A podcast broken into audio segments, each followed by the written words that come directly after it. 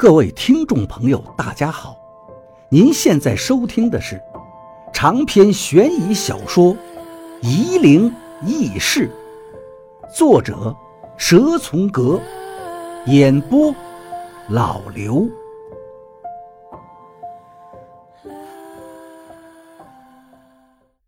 第五十四章，我看着那个人，他也看着我，两个人用同样的目光对视着。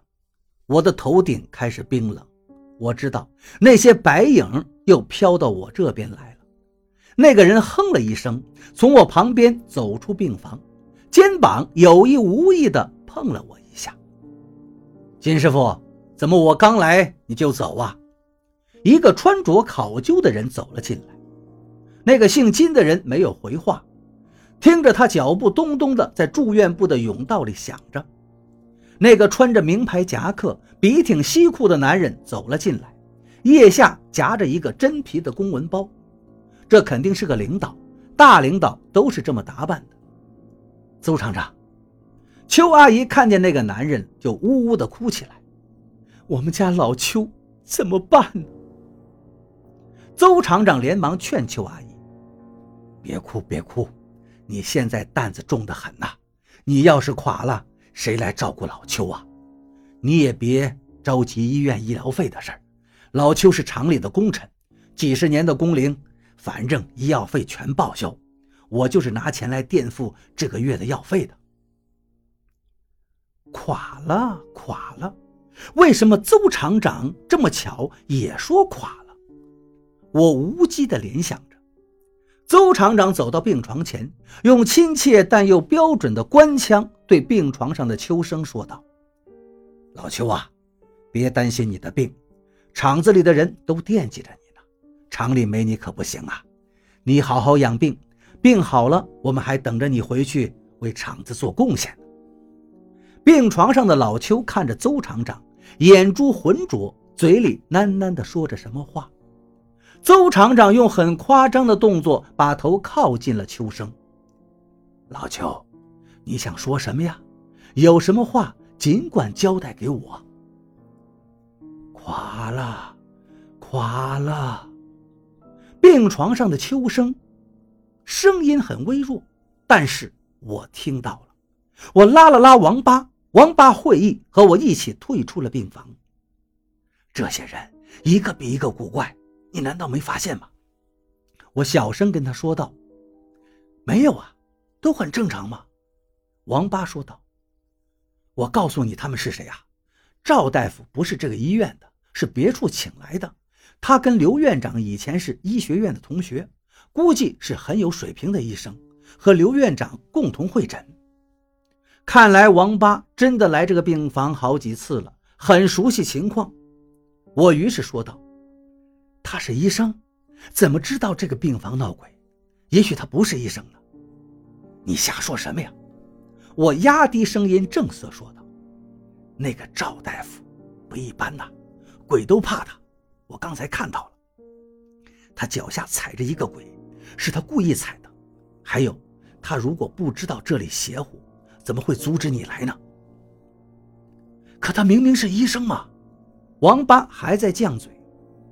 刚才走出去的那个姓金的是什么来历？这个人，你说他怪，我倒是相信，他还真是我们的同行。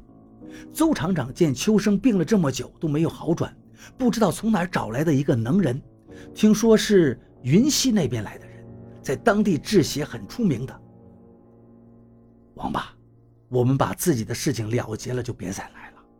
这儿能人太多了，我们算个屁呀！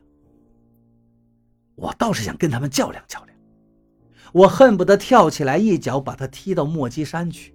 我薅住他的衣领道：“你没发现吗？这次我进去一点都不害怕了，知道为什么吗？因为有能人把这些恶魂都压住了，但又没驱赶他们。”王八瞪大眼睛：“为什么？我哪知道为什么？我只知道。”这事情肯定不止这些鬼魂那么简单，病床上的老邱不只是被鬼魂缠住了，肯定还有别的事儿。我摇了摇王八，你想和这些人较量，你舔他们屁眼的资格都没有。跟王八再三嘱咐了，我们去把他前几次没算完的卦象算完，然后就拍屁股走人。知道缠住他的小鬼来历了，就收手。至于我遇到的鬼魂，应该没问题，有人治得住，我就不用担心了。可缠了王八的那个小鬼，刚才没有踪影，看样子是躲了。病房里，刘院长和那个从外地请来的赵大夫正在讨论秋生的病情。那个邹厂长安抚了邱阿姨几句，也走了。出门的时候，把我和王八上下打量一番，一边打量一边看向那个赵医生。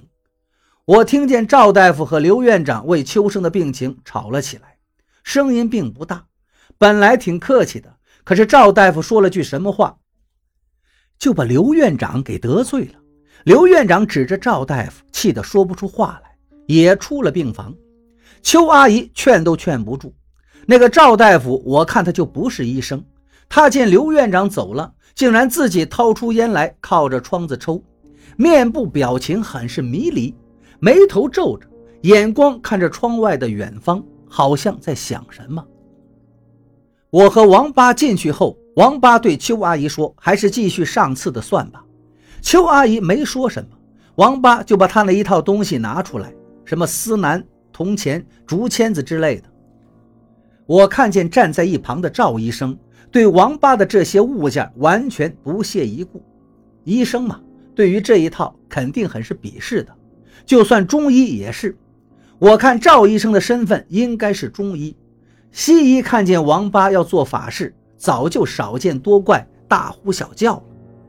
王八又把他上几次的卦一一算过来，最开始是秋生的八字。原来秋生已经五十一岁了。秋生没有兄弟，有个姐姐在汉口，父母早逝。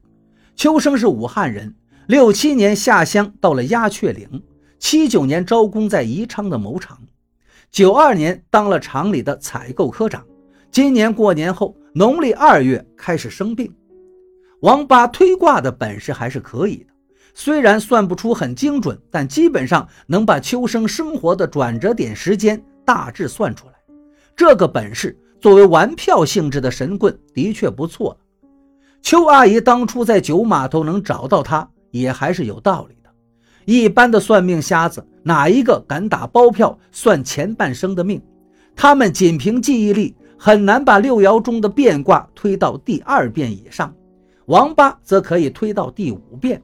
当然，王八摆卦是看得见的，可以用铜钱和绸子摆。